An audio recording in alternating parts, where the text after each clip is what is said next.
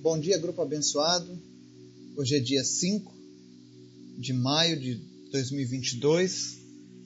A gente, pela graça de Deus, a gente está aqui junto mais uma vez para ouvir o que Deus tem para as nossas vidas nesse dia, para a gente aprender aquilo que é a vontade do Senhor nas nossas vidas.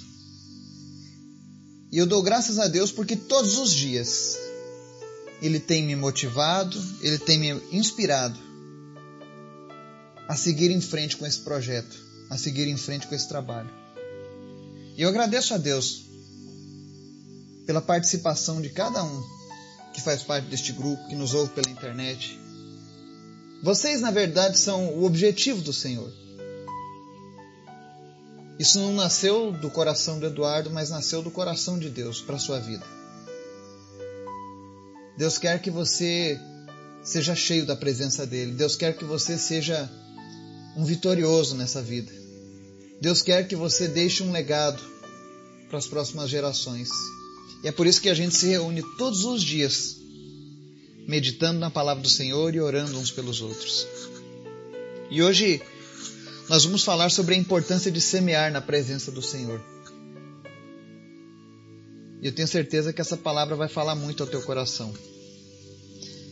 Eu compartilhei recentemente no grupo sobre dois pastores, amigos meus, um de Uganda, um dos Estados Unidos, que estão fazendo a diferença onde eles estão. E eu gostaria de pedir aqui no grupo que vocês estejam orando pela vida do pastor Jim lá dos Estados Unidos, e pela vida do pastor Moses, lá de Uganda. Para que Deus continue usando esses homens de Deus, guardando eles, as suas famílias. A gente sabe dos riscos. Quando você está num país onde predomina-se o Islã, existem sempre aqueles radicais que atentam contra a vida dos cristãos. Então peça a Deus para proteger ele lá naquele país e que vidas sejam alcançadas, transformadas pelo poder que há no nome de Jesus. Ore também para que Deus use o pastor Moses. Ele viaja pelo país de Uganda, nos interiores, nos lugares mais pobres e miseráveis daquela terra, trazendo a esperança da palavra do Senhor. Que Jesus possa abençoá-lo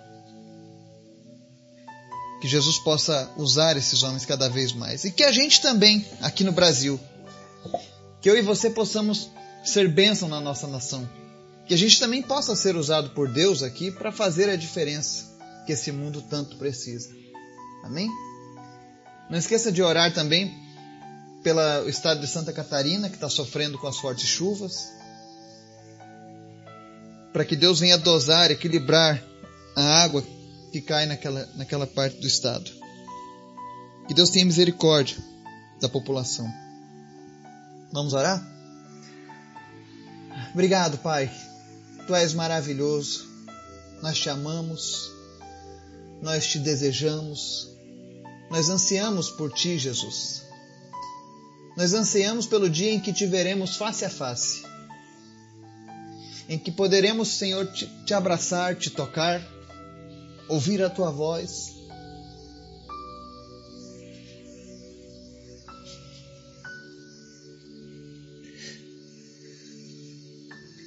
Como nós desejamos isso, Senhor. A tua presença nos traz conforto, nos traz alegria, nos consola nos momentos difíceis. Obrigado pelo teu amor, Jesus. Obrigado pela tua graça, pela tua misericórdia. Nós queremos agradar a Ti, Senhor, com as nossas vidas. Por isso nós te pedimos nessa manhã, perdoa os nossos erros, as nossas falhas. Perdoa, Deus, a nossa teimosia, a nossa desobediência, mas nos conserva teus e somente teus. Que nós não venhamos a dividir a tua glória com nenhum outro, Senhor mas que toda honra e toda glória seja dada somente a Ti, Pai. Obrigado pelas Tuas promessas. Obrigado por atender, Deus, ao nosso clamor, à nossa oração. Nós não éramos dignos, mas o Teu amor nos alcançou e o Teu amor nos constrange até hoje. Quem éramos nós para estar diante do Deus Altíssimo? E hoje nós estamos aqui, Senhor, recebendo de Ti, das Tuas mãos, tudo aquilo que o Senhor tem para as nossas vidas. Obrigado, Pai. Obrigado pela Tua graça. Obrigado pelo Teu amor. Visita, Deus, as pessoas que nos ouvem nessa manhã. O Senhor conhece a necessidade de cada um. O Senhor sabe do que eles precisam. Por isso nós te pedimos nessa hora, Senhor, em nome de Jesus. Vai suprindo, Deus, cada uma das nossas necessidades. Nos faça entender a tua vontade. Nos faça compreender, a Deus, a tua palavra, para que não venhamos a pecar contra ti. Que o nosso amor a ti seja maior do que qualquer tradição, do que qualquer laço familiar. Porque a tua palavra diz que importa em primeiro agradar a Deus do que aos homens. E nós queremos isso, Pai. Nós queremos te agradar. Porque o Senhor tem cuidado de nós. Visita, Deus, a população de Urubici, de Santa Catarina, que sofre com as chuvas pesadas, com as enchentes, as inundações. E Deus tem misericórdia daquela terra, tem misericórdia daquele povo.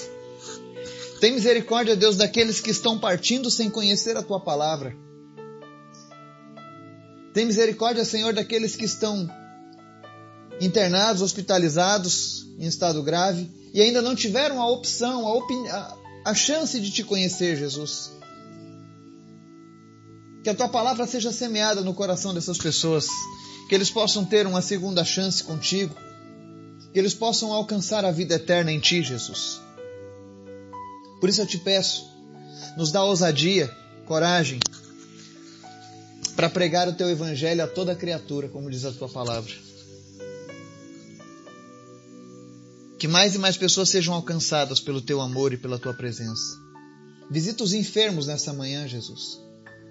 Seja qual for a enfermidade que eles estejam passando, nós declaramos cura em nome de Jesus.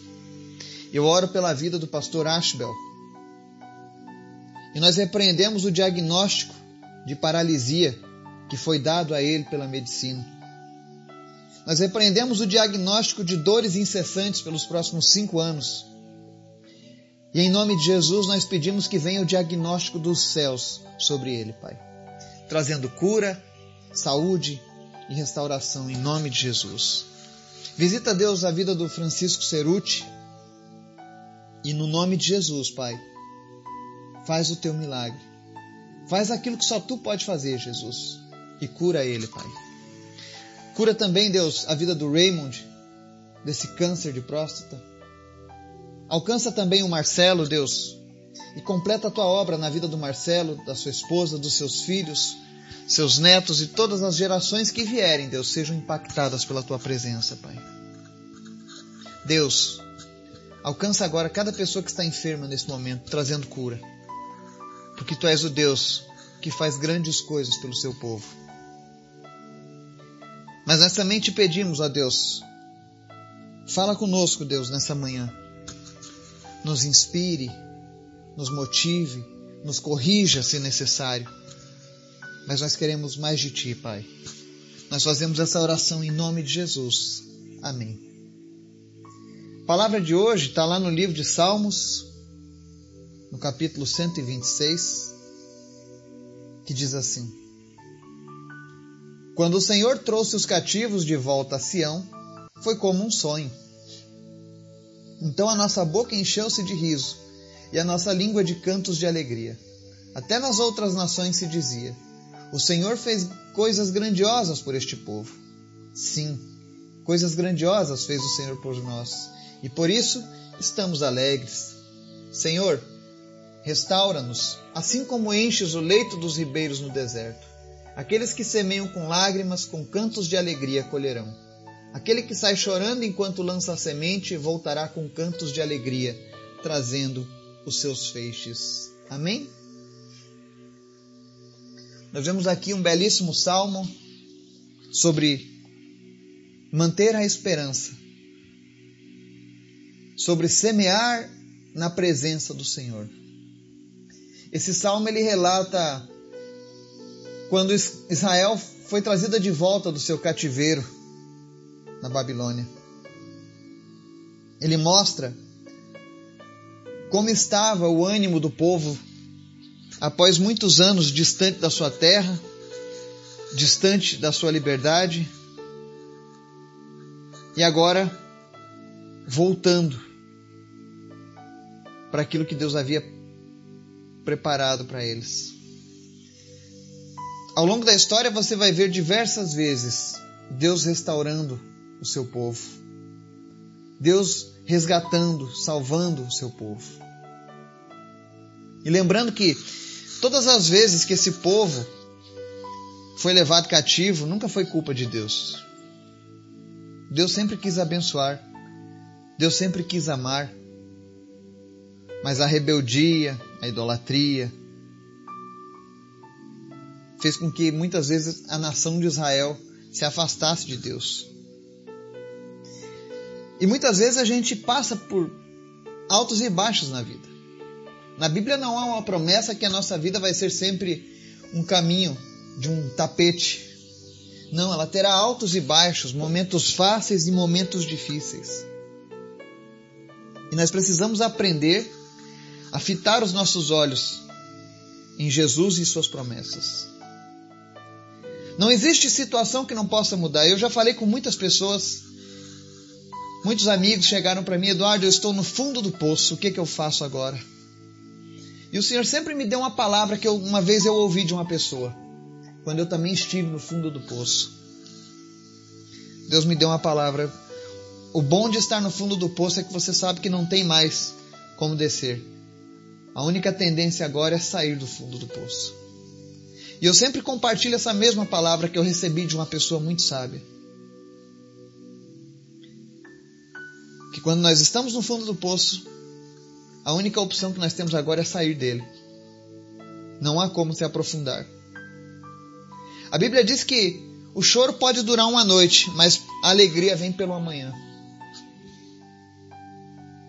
Ou seja, não há situação ruim que permaneça para sempre, nem boa. Israel estava vivendo um dos seus maiores terrores, sendo uma nação escrava. Mas Deus os restaurou, trouxe eles de volta para sua terra. E aí no verso 2 eles dizem assim: Então a nossa boca encheu-se de riso e a nossa língua de cantos de alegria. Até nas outras nações se dizia: O Senhor fez grandes coisas por este povo. Israel, que antes era opróbrio entre as nações, ou seja, era desonrada. As outras nações olhavam para Israel e olhavam com pena, olhavam dizendo: misericórdia, que povo amaldiçoado, misericórdia, Deus esqueceu-se desse povo. E agora, quando as nações olhavam para Israel sendo restaurada, diziam: Olha, grandes coisas o Senhor fez por este povo. E Israel estava cheia de riso e de alegria, mas vale lembrar que no passado eles pranteavam, choravam, desejavam vingança, não tinham mais expectativas de futuro. E hoje a gente vive um mundo conturbado, cheio de problemas, e eu sei que tem pessoas nesse momento, por exemplo, uma pessoa que vive na, na divisa entre Rússia e Ucrânia, ela está sofrendo, ela está chorando. Talvez alguns ucranianos não vejam o futuro, talvez alguns russos não enxerguem o futuro. Talvez outras nações não estejam vendo o futuro, com tantas coisas ruins acontecendo. Talvez você mesmo não esteja contemplando um bom futuro para si mesmo, por conta das lutas. Talvez você tenha um problema financeiro muito grave. Talvez você tenha um problema de saúde muito grave. Talvez a sua família esteja se desfazendo. Ou os teus filhos perdidos nas drogas. E você está sem esperança e você está sem expectativa para o futuro. Mas esse salmo ele serve para mostrar para nós que nós servimos a um Deus de promessas, um Deus que não se esquece das suas promessas, que não se esquece do seu povo, que não sente prazer no sofrimento do seu povo.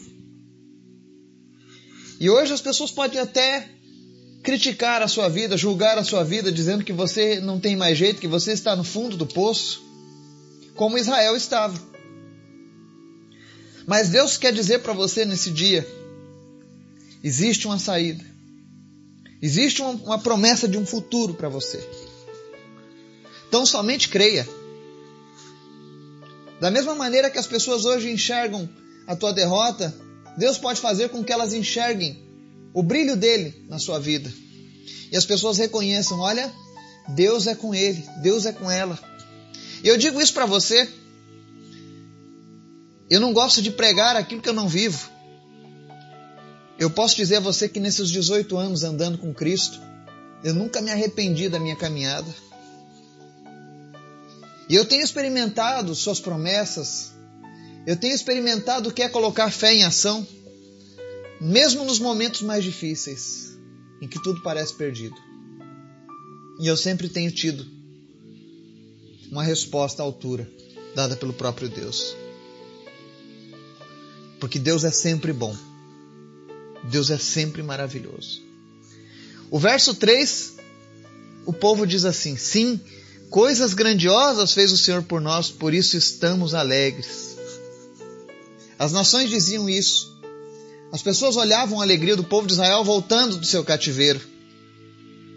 E isso é algo que aconteceu raríssimas vezes na história, um povo que era cativo ser devolvido de volta à sua nação.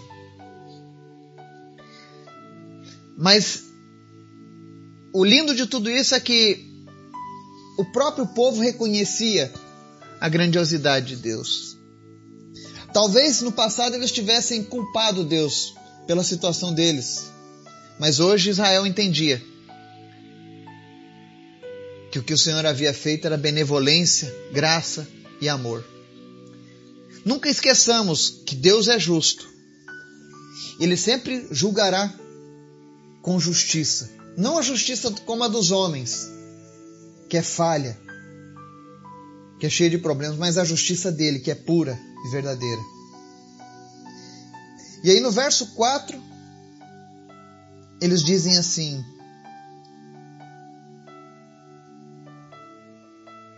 Senhor, restaura-nos, assim como enches o leito dos ribeiros no deserto. Para você que não conhece um pouco da história de Israel, lá existia o deserto do Negev, por exemplo, e passam em média mais de oito meses de seca. Mas quando chega a época das chuvas, o leito dos rios, dos ribeiros, tem abundância de águas. E Israel estava se comparando o salmista se comparava como aquele deserto que passou muitos meses na seca e agora estava recebendo a água que vem dos céus. E o interessante é que Deus já havia restaurado a nação de volta para sua casa, mas ele fala: restaura-nos. Ou seja, o salmista nos relembra a necessidade de estar todos os dias querendo mais do Senhor. Sempre há algo que pode ser melhorado nas nossas vidas. A nossa comunhão com Deus sempre pode melhorar. Não podemos viver apenas de experiências de glória do passado. Eu conheço pessoas que há 10, 15, 20 anos atrás tiveram um encontro com Deus maravilhoso, Deus fez algo tremendo na vida delas, e aquilo ali impactou elas por, sei lá, 5, 6, 10, 15 anos. Mas foi só aquilo. E nunca mais aconteceu nada de diferente na vida dessa pessoa. E ela está sempre com aquele saudosismo do passado. E eu quero dizer para você que as glórias do passado servem para nos motivar e nos lembrar que Deus consegue fazer glórias no teu presente também. Busque a glória de Deus para a sua vida hoje. Não fique apenas apegado àquilo que Deus fez no passado. Deus não é limitado. Não foi porque Deus te curou, não foi porque Deus te deu uma vitória lá no passado que ele não pode repetir os seus feitos. Aonde diz na Bíblia que Deus está limitado a abençoar o seu povo? Isso não existe. Aonde está dizendo na Bíblia que Deus só pode realizar um milagre por vez na vida de alguém? Isso não existe. Então busque mais do Senhor. Queira mais do Senhor. Peça todos os dias a restauração do Senhor sobre a sua vida. Deseje mais do Senhor. Não se contente com o que você tem vivido. Mas talvez você diga, ah, Eduardo, mas você não sabe da minha vida, eu tenho vivido grandes coisas com Deus. Pois saiba que Deus pode fazer muito mais. O que separa uma vida de religiosidade de uma vida de relacionamento é justamente isso. É saber que o sobrenatural pode ser algo natural na vida dos filhos e filhas de Deus. Eu nunca olho a vida na perspectiva natural e humana, mas eu sempre espero mais, porque o Deus que eu sirvo, o Deus que nós conhecemos, é um Deus que tem poder ilimitado. E a palavra diz que Deus quer revelar a sua glória através das nossas vidas. Então nós devemos esperar mais e mais do Senhor. Eu relatei agora no grupo sobre um cristão compartilhando o evangelho para milhares de muçulmanos numa das festas mais religiosas entre o meio muçulmano. E eu tenho certeza que aquele irmão não esperava isso. Mas ele, ao sair de casa, com certeza sempre criou uma expectativa de que Deus faria algo impressionante. E Deus fez. E isso pode acontecer comigo e com você. Aconteceu com Israel. Aconteceu com grandes homens e mulheres de Deus ao longo da história. E continuará acontecendo. Vale a gente lembrar, Deus fez uma promessa lá no livro de Jeremias, capítulo 31, verso 16, que diz assim: Deus cumpriu a promessa feita de Jeremias da seguinte maneira. Olha o que diz a passagem em Jeremias. Assim diz o Senhor: Contenha o seu choro e suas lágrimas, pois o seu sofrimento será recompensado, declara o Senhor. Eles voltarão da terra do inimigo. Deus deu uma promessa no passado que Israel voltaria, seria restaurado. Essa promessa vale para mim e para você hoje. Talvez você esteja no, no território do inimigo agora, sofrendo, chorando, lutando. Mas não é esse o seu destino. Versos 5 e 6 diz assim: Aqueles que semeiam com lágrimas, com cantos de alegria colherão.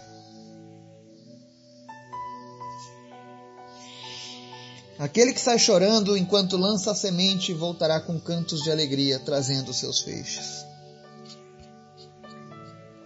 Que maravilhosa palavra. Obrigado, Jesus.